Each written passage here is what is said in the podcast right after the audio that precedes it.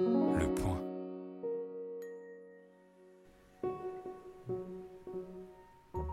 Bienvenue chez Les Contrariantes, le podcast des idées élevées en liberté. Pour cette nouvelle saison, nous vous donnons rendez-vous avec Peggy Sastre toutes les deux semaines pour un grand entretien avec un invité. Bonjour Peggy. Bonjour Laetitia. Aujourd'hui, nous accueillons la journaliste Camille Emmanuel qui vient de publier chez Grasset Ricochet.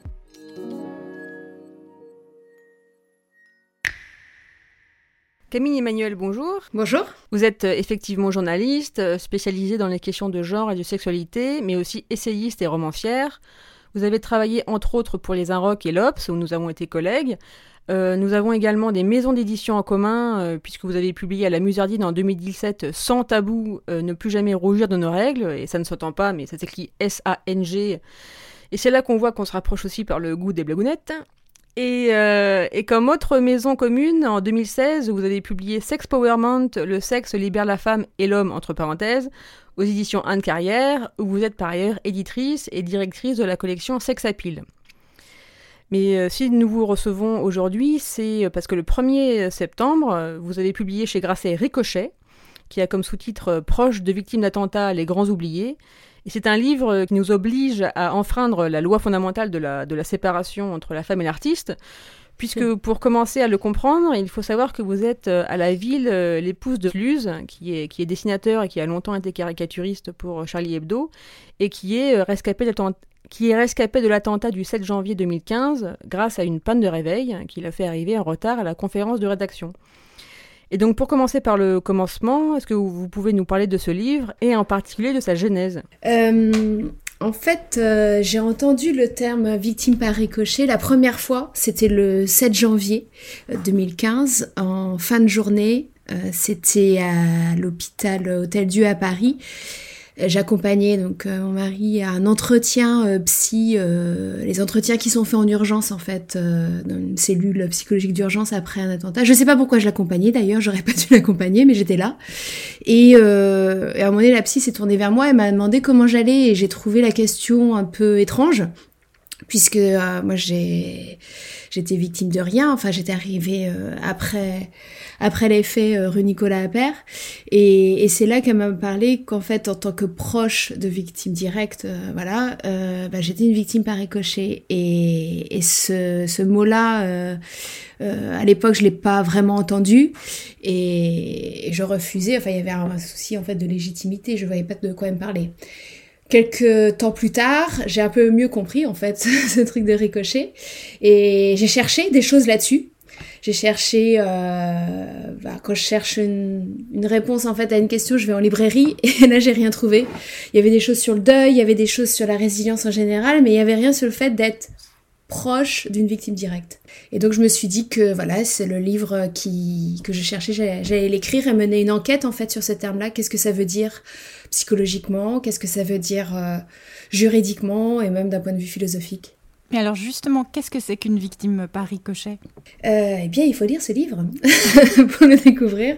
non, une victime par ricochet, euh, la première définition, elle est, juridique. Alors après, c'est que la jurisprudence. hein, Il n'y a pas de loi qui définit ça. Mais en gros, euh, dans le cadre d'un attentat, c'est quelqu'un, euh, le ou l'approche d'une victime directe, soit quelqu'un qui est décédé, soit quelqu'un qui est blessé physiquement ou psychiquement. Ça mélange ces trois cas. Euh, sachant que moi, ma situation est, je dirais, la moins pire, puisque Luz a été blessée psychiquement, mais pas physiquement. Euh, c'est ce qu'on appelle un rescapé. Donc, euh, donc voilà. Et donc, le victime par ricochet, appelé aussi victime indirecte, euh, c'est la personne en fait qui va être au plus près d'eux. Et j'ajouterais en fait, c'est pour moi ce qui définit vraiment ça, c'est c'est ça peut être plusieurs personnes d'ailleurs, c'est pas forcément une, mais sa vie va être complètement bouleversée d'un point de vue pragmatique, euh, au niveau des valeurs, au niveau de psychologique aussi. Il va y avoir euh, des sortes de syndromes post-traumatiques, mais qui sont pas les mêmes que la victime directe. Euh, en tout cas, voilà, il va y avoir un avant-après euh, très clair en fait euh, par rapport à l'événement. Et comment est-ce qu'on prend soin de, de ses proches victimes tout en prenant soin de soi-même? Est-ce que est-ce que c'est même possible? Je dirais qu'au début, non. c'est, je suis allée voir d'autres proches en fait de, de rescapés euh, liés aux attentats 2015 et à un moment donné, Maisie, donc qui est, qui est la femme d'un de, l'ancien webmaster euh, de Charlie, euh, Simon, qui a été très gravement blessé. Elle a cette métaphore qui est très juste en disant c'est comme euh, aux urgences, il y a un triage. On prend d'abord en priorité la personne qui est en danger. Et le reste, on verra plus tard. Ben, je dirais là, c'est pareil. Euh, enfin, son, son, image est assez juste, c'est que la priorité, c'était d'abord euh, bah, voilà, euh, l'autre et pas moi.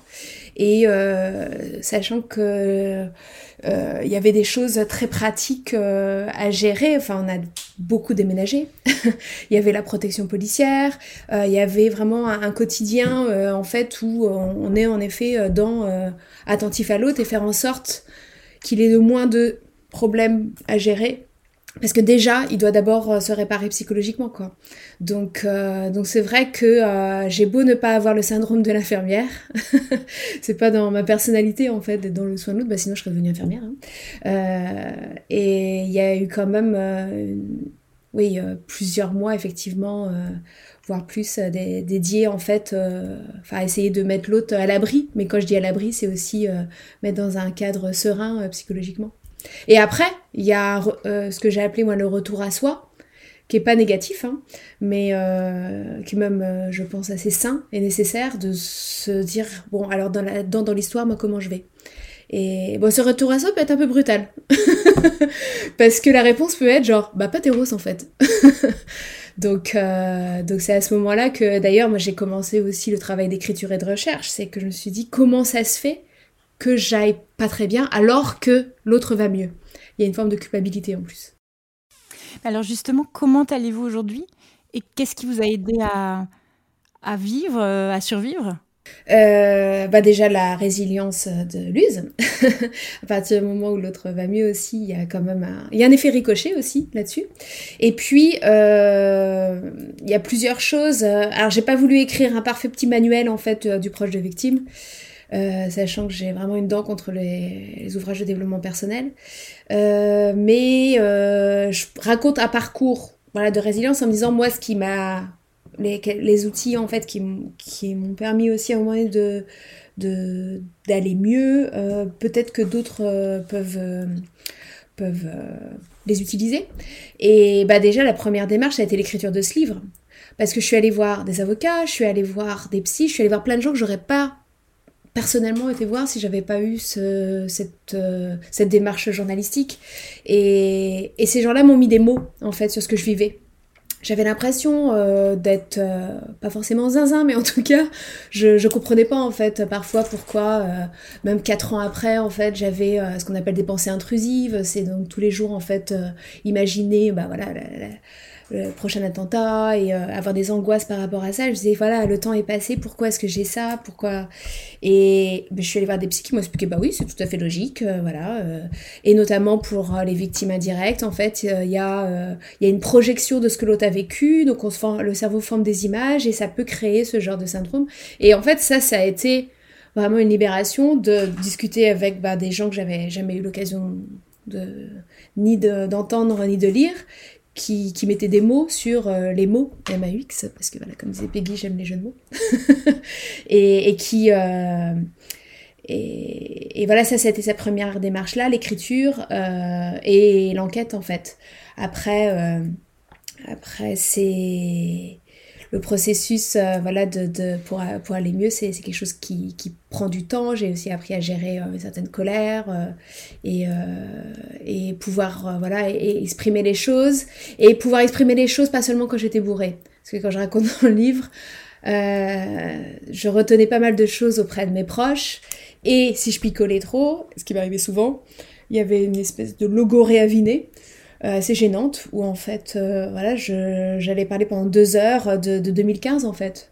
Et, et, du post 7 janvier ou de ce qui s'était passé dans nos vies etc euh, et ça c'était je me réveillais le lendemain avec une double gueule de bois c'est-à-dire physique et aussi psychologique en me disant pourquoi est-ce que j'ai raconté ça limite un mec dans un bar, quoi. Enfin, j'exagère, mais euh, mais il y avait quelque chose en fait euh, où je sentais que il y avait besoin d'un espace de parole qui était frustré et, et il fallait que je puisse euh, écrire en fait tout ça plutôt que plutôt que le sortir en soirée.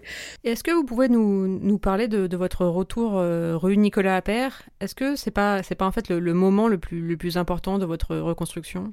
Bah, c'est intéressant que vous posiez la question parce que c'est la première fois qu'on me pose cette question. Euh, depuis que le livre est sorti. Et c'est vrai que c'est... Euh, euh, j'étais parvenue pendant bah, 5 ans, en fait, dans cette, dans cette rue. Et en y retournant, j'ai compris que mon espace à moi de traumatisme, s'il existait, c'était dans cette rue. C'était pas dans les locaux, parce que je n'y étais pas c'était et d'ailleurs j'ai pas eu j'ai pas ressenti du tout le besoin de rentrer en fait dans les locaux de Charlie. Euh, mais le choc le premier choc que j'ai eu c'est c'est rue Nicolas Père. C'est quand je suis arrivée au milieu des des journalistes des sirènes partout des flics etc que j'ai compris euh, en voyant la tête d'un d'un flic euh, de Charb bah, que Charb était mort. Parce qu'en fait il y a eu une période de, de sidération et de déni où je ne j'étais persuadée que j'allais tous les retrouver en bas de l'immeuble. Alors que j'avais reçu un texto où, Luz me disait c'est un carnage. Mais ça s'appelle l'effet de sidération. Hein. Euh, j'étais quand même persuadée que j'allais les retrouver. Et, et donc, quand c'est ce. Je sais pas quelle heure il est exactement, c'était en fin de matinée. Quand je suis arrivée en bas de cet immeuble, au milieu de, du brouhaha, euh, voilà, que, que je me suis dit, ok, il y a ce qui s'est passé. Enfin, j'ai mieux compris ce qui s'était passé. Et, j'ai compris que voilà, notre vie était aussi euh, complètement bouleversée. Donc, euh, donc retourner sur ces lieux-là, en cette rue, euh, qui pour le coup était vide, ça, ça m'a permis de, réaliser ça et de, de, de, de, mieux comprendre aussi voilà, ce qui, ce qui s'était passé, en tout cas pour moi. Et comment ma mémoire aussi avait travaillé euh, sur cet événement. Je trouve ça intéressant de savoir pourquoi je me souviens de ça, mais par contre, j'ai un, une espèce de blackout dans l'après-midi. Enfin, quels sont les détails qu'en fait mon cerveau a accepté ou pas euh, dans, cet après-midi et cette soirée-là. Alors, où s'arrête le ricochet? Parce que euh, finalement, est-ce que toute une société ne pourrait pas être aussi ricochet? On pourrait dire cela de la société française face à la vague d'attentats islamistes domestique depuis 2012 et d'autant plus euh, depuis 2015 Alors, je pense que oui.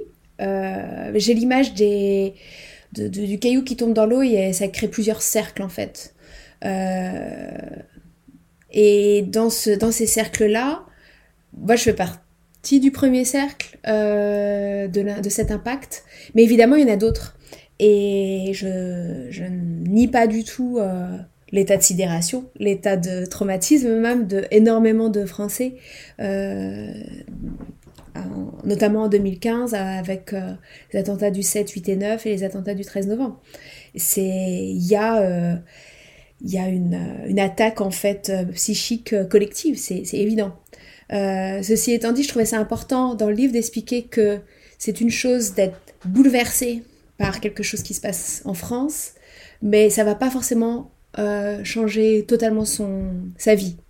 Euh, je vais dire un truc qui peut paraître dur, mais les attentats du 13 novembre m'ont évidemment bouleversé, mais ça n'a il n'y a pas eu un avant-après dans, dans, ma vie par rapport à ça. Enfin, c'est. Euh, je n'y pense pas tous les jours. Enfin, voilà, c'est. Et, et c'est peut-être la, la, différence, sans vouloir nier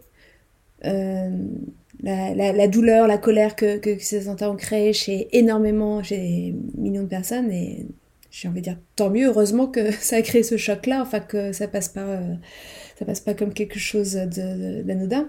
Euh, sans vouloir nier ça, euh, je trouvais ça important de pouvoir dire attention, il y a, un cercle qui, qui atteint encore différemment.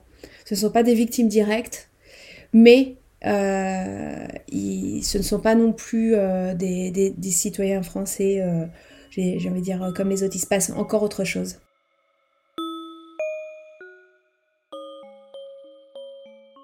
Quelle est la différence entre un ricochet et un traumatisme? Et en particulier, est-ce qu'il y a une différence entre un ricochet et un traumatisme collectif? Ben, Je dirais que que le traumatisme collectif, il y a la, sensation en fait qu'un pays en fait a été a été visé et beaucoup a été touché et il y a un sentiment d'empathie évidemment pour les victimes, les rescapés, etc.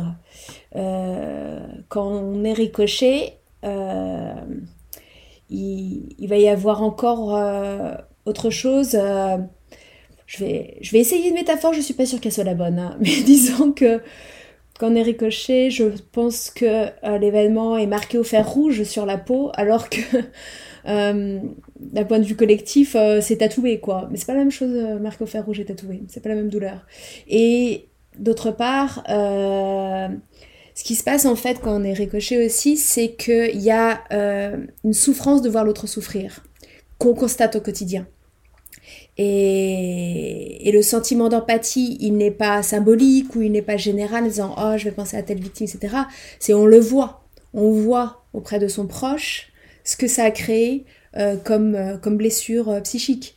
Et, du coup, il y a quelque chose en fait de, voilà, de pouvoir constater sur le long terme en fait cette blessure, même si ça cicatrise, même s'il y a une réparation, il y a cette attention à l'autre. et quand je dis, là je parle en l'occurrence de, en ce qui me concerne, c'est mon conjoint, mais on peut être ricoché en étant la mère, le père, euh, le frère, euh, la meilleure amie. Enfin voilà, c'est pas forcément du tout euh, lié au couple.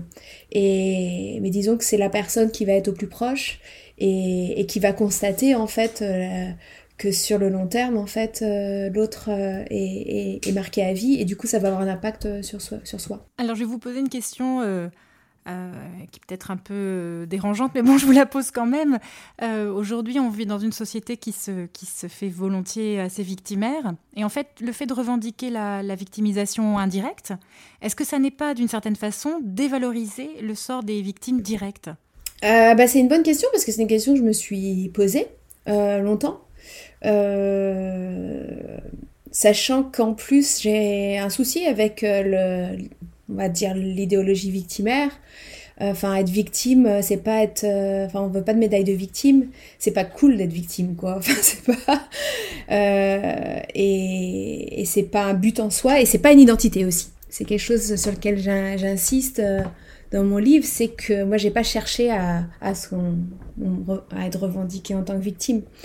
et d'ailleurs, je ne dis plus victime par ricochet, je dis les ricochets, puisque parmi les personnes que j'ai euh, rencontrées, certaines disent Ah non, non, moi je suis pas du tout victime. Par contre, je suis ricochet.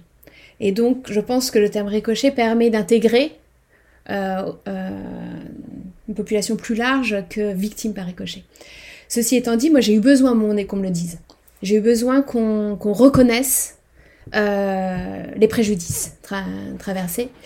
Euh, pour pouvoir justement passer, aussi à autre chose. Je fais le parallèle avec euh, le cas d'agression sexuelle ou de viol. L'idée, quand on vous dit vous avez été victime d'un viol, c'est pas de s'enfermer dans ce, cette identité-là. C'est qu'il y a à un moment donné une autorité qui reconnaisse le préjudice, qui reconnaisse l'événement, et pour pouvoir après se reconstruire. Euh, moi, j'ai eu besoin de cette reconnaissance-là pour le coup, c'est venu du, euh, fonds de garantie d'anonymisation des victimes de terrorisme et, d'accidents.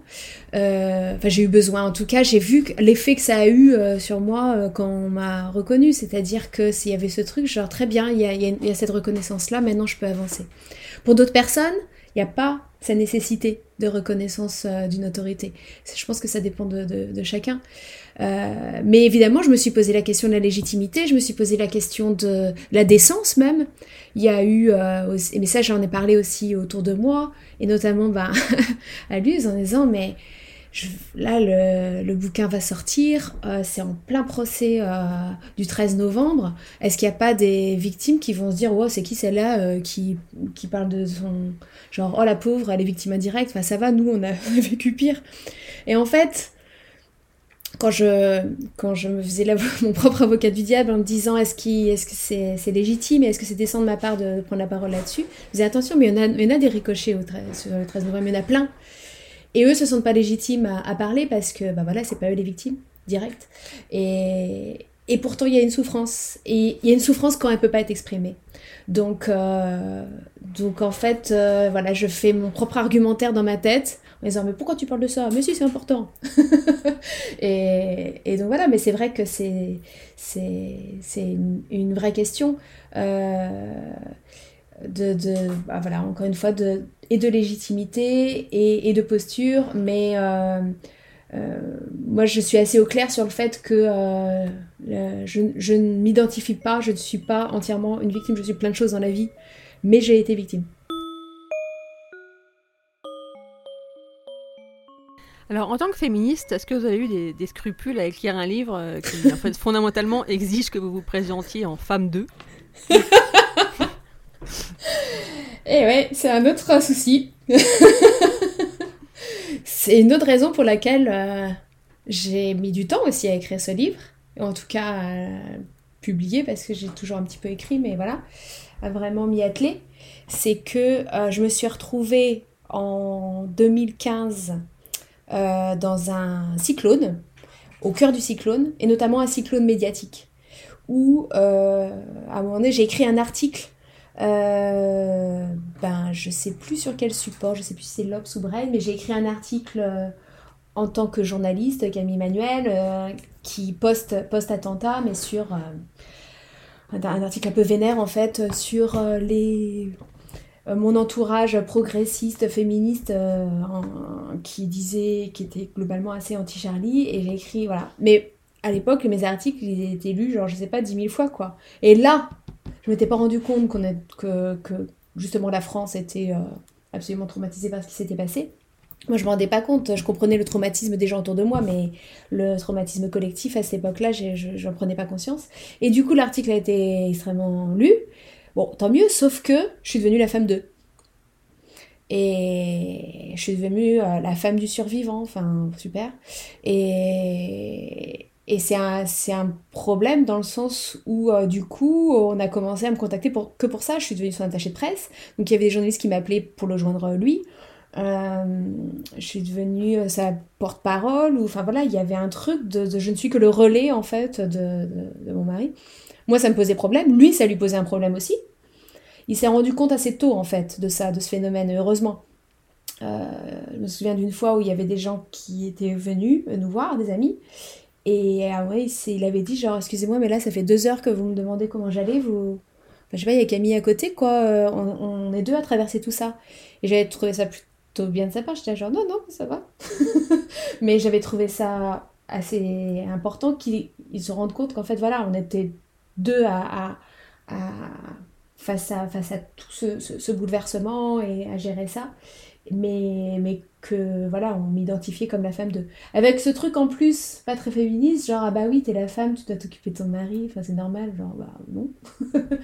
Euh, donc, euh, donc oui, là, le fait de publier ce livre, ça me repositionne comme euh, femme d'eux, sauf que cette fois-ci, je deviens sujet de ce récit et c'est pas passif. C'est-à-dire c'est pas juste un, journaliste à la con qui va dire la femme du survivant, je sais pas quoi. C'est moi qui prends la parole et qui, et qui décrypte cette position-là et qui essaye d'en faire autre chose en fait. Donc, donc c'est je, reprends possession de ce récit. Alors vous avez aussi des passages très durs euh, contre les autorités françaises, notamment le, le fait que des personnalités médiatiquement euh, plus visibles que vous, mais pas forcément autant en danger, aient été mieux protégées euh, que Luz et vous. Est-ce que vous pouvez nous en, nous en parler un petit peu et comment expliquez-vous en fait cette différence de, traitement? Moi j'ai une éducation très républicaine. Vraiment j'ai été élevée dans le, culte républicain, euh, de, de l'État euh, au service de tous les citoyens, ou en tout cas, euh, enfin au service, ouais, toutes les valeurs républicaines, où en fait chaque citoyen est égal et que l'État protège en fait l'ensemble de ses citoyens. Bon, j'ai vite compris en 2015 que ça dépendait des citoyens. Ça dépendait si ce citoyen passait à la télé pour et avait un pouvoir voilà d'influence ce qui n'était pas notre cas. On pouvait pas, il y avait plein de choses sur lesquelles on ne pouvait pas prendre la parole, euh, voilà, pour des questions de sécurité. Et ça dépendait si euh, ce citoyen euh, se faisait des dîners au ministère régulièrement ou pas, quoi, ce qui n'est pas notre cas du tout. Et j'ai découvert, et ça m'a, ça m'a blessé même dans mes vidéos que on s'en foutait un peu de, notre sort. Et il y avait le minimum euh, de, de, la protec policière, mais le reste, on avait zéro info, zéro suivi, enfin c'était n'importe quoi, on devait se débrouiller vraiment tout seul. Ça, ça a été un choc, parce que euh, c'est assez bien résumé par un des, un des flics de la Protec, et beaucoup les flics, qui c'est pas leur responsabilité, déjà ils ont un métier compliqué, et puis, euh, puis c'est une question d'organisation. Mais euh, un flic, à un moment je j'avais posé une question pragmatique, euh, voilà, de, s'il pouvait nous aider sur tel et tel truc, je crois que c'était une question d'appart ou je sais pas quoi. Et il m'avait regardé, genre, madame, on n'est pas dans une série télé américaine. Là, genre, ah ouais, d'accord. Mais on n'est même pas dans Julie Lescaut, quoi. Enfin, c'est, euh, il y avait vraiment un, vide en fait euh, étatique euh, en face de nous, ce qui fait que on a vite appris à se démerder tout seul sur pas mal de choses. Et, ça, par exemple, c'est, quelque chose de, que j'ai découvert, mais que mes proches à moi n'imaginaient pas. J'ai plein, j'ai des amis qui étaient persuadés que on était hyper aidés par l'État, qui nous trouvaient un appart, que machin, que tout ça. Enfin voilà, pas du tout. Quand je dis genre, ah, l'État, quel État, il n'y a personne là. Enfin, quand on envoie un mail, on n'a pas de réponse, alors bon, on débrouille quoi. Et, et quand je dis on débrouille, c'était, il y avait vraiment cette question de logement en fait, de sécurité, de logement et tout, qui était vraiment centrale. Enfin c'était plus une question de survie qu'autre chose quoi. On demandait pas à, être reçu à des dîners, à manger des petits fours euh, euh, à l'Élysée quoi. C'était plus euh, vraiment sur des questions pragmatiques, genre on a besoin d'un logement qui soit safe. Est-ce que vous pouvez nous accompagner là-dedans? Bah non, non, non, c'était pas le cas. Donc, euh, donc oui, on a, j'ai découvert, mais aussi, je pense des gens autour de moi étaient là, genre, mais c'est fou quand même que ça soit, qui enfin voilà, il y a, y avait à l'époque, voilà, qui a été créé un secrétariat d'aide aux victimes. Je sais pas ce qu'elle, trop ce qu'elle faisait. Si, elle était en contact euh, pour le coup avec des, des associations de, victimes, euh, notamment du, enfin, créées dans le cadre des attentats du 13 novembre. Moi, je fais partie d'aucune association. Enfin, voilà, c'est. Et on était un peu laissés laissé tout seul. Mais bon, après, euh, c'est pas. Pourquoi j'en parle dans mon livre? C'est pas pour faire genre bouh, l'État il nous a pas aidés. C'est plus pour euh, bah, peut-être un peu le remuer un peu. Et puis euh, faire comprendre en fait qu'il y a un boulot à faire pour les autres. Enfin, si. C'est pas si il y aura des attentats dans les prochains attentats, etc. Qu'il y a peut-être des choses à, à, faire avancer à ce niveau-là. Alors, en, ayant écrit un livre euh, qui part de votre expérience personnelle et qui, que vous élargissez justement euh, comme par ricochet euh, de propos d'autres victimes et d'experts, vous proposez une œuvre que, certains pourraient qualifier de, dépolitisée. Et c'est aussi l'approche qu'avait choisie Luz dans son interview donnée le 10 janvier aux Inrock au sujet de la tuerie Charlie Hebdo. Donc, je cite une, des phrases caractéristiques. Il disait Ce sont des gens qui ont été assassinés, pas la liberté d'expression. Et dans le livre, sans la nommer, vous racontez comment une personne vous a accueilli à la manifestation du, 11 janvier en, conspuant très très violemment ce propos. Mm. On est, et on imagine, et, vous décrivez très bien euh, votre choc sur le moment, mais qu'est-ce que vous auriez à, lui répondre aujourd'hui? Oui, j'avais été très marquée en fait par euh, cette, euh, cette personne qui était plus ou moins proche du journal, enfin voilà, et qui, moi, m'avait engueulé moi en plus, donc je trouvais ça fort de café en disant euh, il va regretter toute sa vie cet article, enfin cette interview, c'est dégueulasse ce qu'il a dit. J'étais genre quoi, c'est dégueulasse, ça très bien cette interview. Enfin, sauf qu'il expliquait qu'en fait euh, il fallait faire attention au trop symbolique et que euh, et que c'était pas les gens qui, qui, avaient, qui avaient été tués, enfin on n'avait pas tué de la liberté d'expression, on avait tué des humains, et il fallait recentrer aussi par rapport à ça, qui représentait certaines choses évidemment, mais, euh, mais le trop symbolique pouvait être dangereux en fait. Et elle m'avait, m'avait donc engueulé euh, pour l'interview qu'il avait, auquel il avait répondu. Euh, je, comprends en fait. En gros, comme vous le disiez, il y avait peut-être ce truc genre il, dépolitise en fait ce qui s'est passé ou ce ne sont pas sont pas juste des personnes qui ont été tuées comme ça. C'est c'est tout, c'est le droit au blasphème, etc.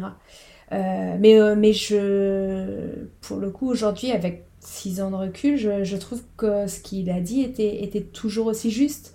Euh, moi, je sais que quand je lis, voilà, c'est la laïcité qui a été tuée et tout, je suis là genre, non, non, non, on va redonner le nom en fait, des gens qui sont morts.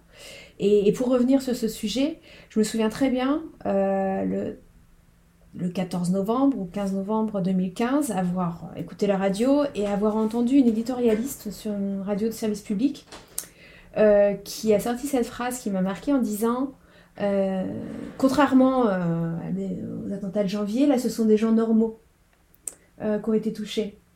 Et je me souviens avoir sursauté en me disant, mais comment ça, des gens normaux? Parce que les journalistes et les juifs, c'est pas des gens normaux Enfin, je comprends ce propos parce que c'était voilà, c'était des terrasses, des salles de concert, c'était pas des salles de rédaction, voilà. Mais sauf que les, les personnes euh, qui étaient euh, au journal le 7, déjà il n'y avait pas que des dessinateurs, il y avait plusieurs personnes qui étaient là, euh, voilà, qui, qui, se trouvaient dans les locaux. Et puis, et puis c'était pas une entité, enfin voilà, il y avait aussi des, des personnalités qui étaient très différentes. Et le 8, c'est une policière qui a été tuée. Le 9, ce sont des gens qui allaient faire leurs courses. On parle de gens normaux quand même, enfin voilà. Et euh, je trouve ça important parfois de rappeler qui étaient les, hommes et les femmes euh, victimes euh, et, de rezoomer en fait sur ça plutôt que dézoomer en faisant, quelque chose de, trop symbolique. Non, mais, mais finalement, vous, vous, vous tentez d'aller au cœur de l'expérience individuelle, au-delà des questions politiques déjà, et des questions symboliques. Or, aujourd'hui, on a tendance à effacer l'individu. On veut le mm. mettre dans des cases, et notamment des cases identitaires. Qu'est-ce que vous en pensez? Peut-être vous êtes en désaccord total avec cette idée. Hein. L'idée n'est pas de totalement dépolitiser les choses. L'idée, c'est, oui, remettre un petit peu les choses à leur niveau humain et, ne pas être hors sol sur ce qui s'est passé. Et je cite un, j'ai cité un exemple que j'ai dans mon livre. J'étais à un moment très en colère contre certaines personnes qui ont très vite pris la parole. Euh, après les attentats du, du, 7, 8, 9, en disant genre oui mais quand même les caricatures c'était un peu abusé. Et c'était et en fait là où j'étais très en colère c'est que je me disais elles ont le luxe d'aller à France Inter prendre la parole. Nous on est en train de, de, faire un, un, planning pour savoir à quel enterrement il peut aller et où il peut pas aller parce qu'il y en avait trop dans des enterrements. Et il pouvait pas être partout. Et, et c'était ça en fait le quotidien. Et pendant ce temps là il y avait certaines personnes qui étaient là genre oui je voudrais débattre quand même sur, euh, sur la, liberté d'expression et on a le droit de pas être euh, Charlie quand même mince alors. Et là genre mais tu veux un mouchoir euh, connaisse enfin c'est c'est vraiment et quand je dis remettre de l'humain, c'est dire, on, les, enfin, les cadavres étaient encore chauds et il y a, des, certaines personnes qui, allaient débattre sur le fait que c'est un petit peu dur quand même d'être obligé d'être Charlie. Enfin, un peu de décence pour le coup, quoi.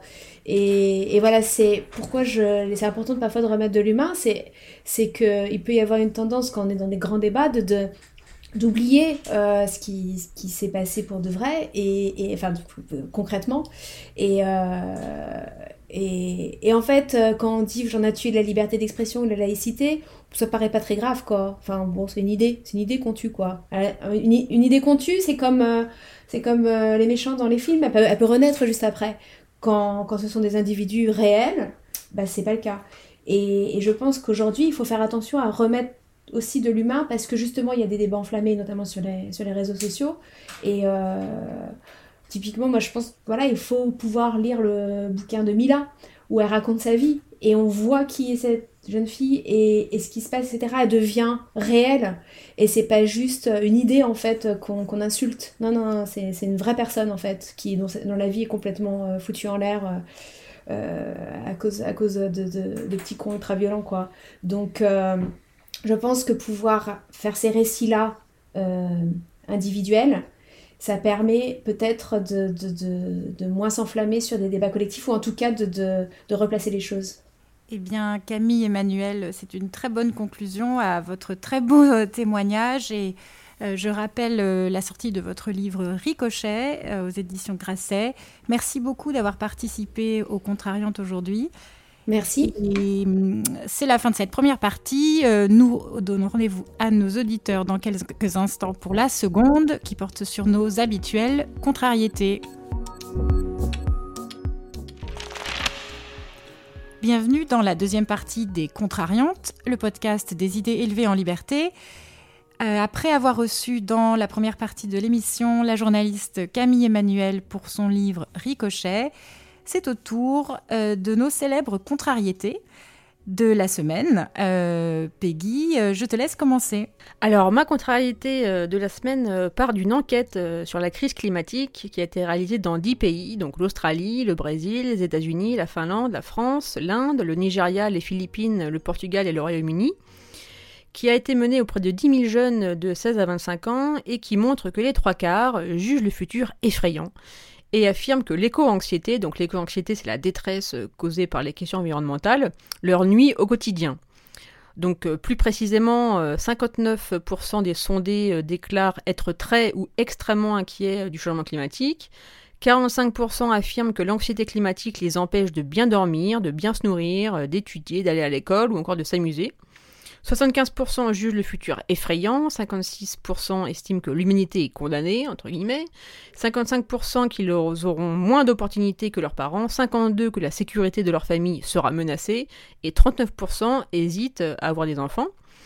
Et enfin, euh, plus de la moitié des sondés euh, déclarent se sentir apeurés, tristes, anxieux, en colère, sans défense ou coupables, et moins de 30% se définissent comme optimistes. Alors plus précisément, c'est ça aussi qui est, intéressant. Euh, les plus gros chiffres de d'éco-anxiété se, euh, se constate dans les pays euh, donc les, plus pauvres. Il y a, 92% aux Philippines, 86% au Brésil, 81% au Portugal, 80% en, Inde. Euh, la France est à 74%, les États-Unis à 68% et le pays le moins éco-anxieux, c'est la Finlande. Ce qui me contrarie, premièrement, c'est que, bon, demander à des, adolescents et des jeunes adultes s'ils sont mal dans leur vie, je sais pas, c'est un peu comme demander à Madonna si elle aime la chirurgie esthétique. Euh, et, plus, et plus profondément, ce qui me contrarie là-dedans, c'est qu'on voit à l'œuvre euh, les, conséquences d'un manque de pensée euh, sur le temps long en général, et en particulier de, prise en compte et peut-être même tout simplement de, prise de conscience de l'évolution. Donc certes aussi, sans doute que, le court-termisme est une caractéristique des cerveaux jeunes, pour qui six mois équivaut à une éternité, mais on aurait pu s'attendre justement à ce que soit frais dans leur esprit le fait que, que la planète a, la planète a déjà connu d'importantes variations climatiques, que l'humain a pu s'y adapter, euh, que nous sommes justement l'une des espèces, euh, des espèces animales parmi les, plus adaptables euh, qui soient, que le fait que le changement climatique actuel soit la conséquence d'activités humaines ne change absolument rien au fond, au, fond de cette réalité que depuis euh, grosso modo 300 euh, 000 ans euh, qu'existe l'espèce humaine, c'est justement par l'usage de notre intelligence que nous nous sommes sortis du pétrin, que c'est l'exploitation de, nos ressources cognitives qui nous fait comprendre le monde et, qui nous permet de le plier à notre avantage, et que le changement climatique, même anthropique, n'a aucune raison d'être une exception. Donc voilà, c'est si j'avais quelque chose à, dire euh, à, ces jeunes et, un peu moins jeunes, euh, très éco-anxieux, c'est que c'est pas en restant assis à pleurer euh, devant une vidéo de Greta Thunberg qui elle-même qui elle-même pleure qu'on fait le meilleur le meilleur usage de cette intelligence qui nous a permis de, voilà de, franchir des obstacles autrement autrement plus terribles que la crise climatique actuelle. Eh bien, Peggy, je bois tes paroles. Comme souvent. Moi, ce qui me frappe aussi, c'est euh, euh, l'usage intensif euh, du, du, préfixe éco, parce que maintenant tout est éco. Ah oui. On est éco-anxieux, on est éco-féministe. En fait, on, l'identité d'aujourd'hui, c'est l'identité écologique, mais elle est mm. tellement dispersée dans toutes les, les, fibres de notre être et de notre vie que finalement, elle n'est nulle part. Donc, la véritable écologie, on la cherche toujours. Euh, Moi, j'ai une nouvelle machine à laver, elle est, elle est, elle c'est une éco-machine aussi. voilà. voilà. Elle, fonctionne pas à la sueur, mais c'est juste qu'elle est, qu'elle, est vendue comme, euh, comme euh, moins gourmande en énergie. Bientôt, on aura des éco-sorcières, je pense. C'est ça. Alors, ma contrariété ne parle pas du tout d'éco-sorcière, plutôt d'une forme de sorcier. J'ai nommé notre ami Eric Zemmour. Alors, ma contrariété est très simple, c'est que je, euh, je vis une sorte de, euh, trop-plein de, Zemmour. Euh, il est partout, il est, omniprésent. on en parle dans les médias, dans les journaux, à la télévision. on ne peut plus ouvrir un, journal ou allumer la télévision, écouter la radio sans entendre parler d'Éric Zemmour. Il y a une obsession, en fait, je pense, aujourd'hui pour lui. Alors, bien sûr, il est dans l'actualité, il fait l'actualité. Il est aujourd'hui à 10-11% d'intention de vote dans les sondages. D'ailleurs, je vais rappeler qui est Éric Zemmour parce qu'une chose qui me frappe aussi, c'est qu'on ne le présente même plus. Donc Éric Zemmour, c'est euh, c'est un essayiste, un, ancien journaliste qui euh, travaillait au Figaro jusqu'il y a peu, euh, qui était éditorialiste et qui, qui est connu depuis quelques années pour des livres très critiques hein, de, de, l'immigration et, de ce qu'il identifie comme un déclin français. c'est quelqu'un qui est obsédé hein, par l'épopée napoléonienne et la, grandeur passée de, la France et bah, qui est de droite. Hein, je pense que ça, ça va sans dire, euh, même très à droite. Euh, extrême droite, alors c'est compliqué, je pense qu'on va pas rentrer dans, ce débat-là, mais en tout cas voilà qui c'est. Et alors je le rappelle parce que une chose qui me frappe aussi, c'est qu'on ne le présente plus, comme s'il était tellement euh, familier, connu qu'on n'avait plus besoin de, le faire. Et c'est dommage. Je pense que ce serait intéressant déjà de, le présenter à nouveau parce que ça, ça, nous montrerait à quel point il est, il est devenu quasiment trop familier. Euh, et, voilà, et quand je dis qu'il est partout, c'est que la semaine dernière, il faisait même la, couverture de, de, Paris Match. Euh, alors, mon, inquiétude, en fait, et ma contrariété, c'est que euh, on arrive à une, forme de nouvelle loi de Godwin. Alors, ce serait une, une, loi de Zemmour, finalement. C'est que chaque conversation, chaque discussion débouche sur une remarque une question sur Zemmour. Et j'en veux pour preuve euh, notamment hein, dans, la presse, euh, des articles que, que, je vois sortir euh, où Zemmour est systématiquement présent dans le titre, même si l'article n'a pas grand-chose à voir avec, où il faut absolument ajouter une question dans l'interview ou dans l'article sur Zemmour. Voilà. Donc oui, il est là, il faut le prendre en compte, il faut en parler. Mais d'un autre côté, il faut peut-être peut-être se calmer un petit peu parce qu'en fait, en le, mettant tout le temps en avant, eh bien, évidemment, euh, on fait son jeu.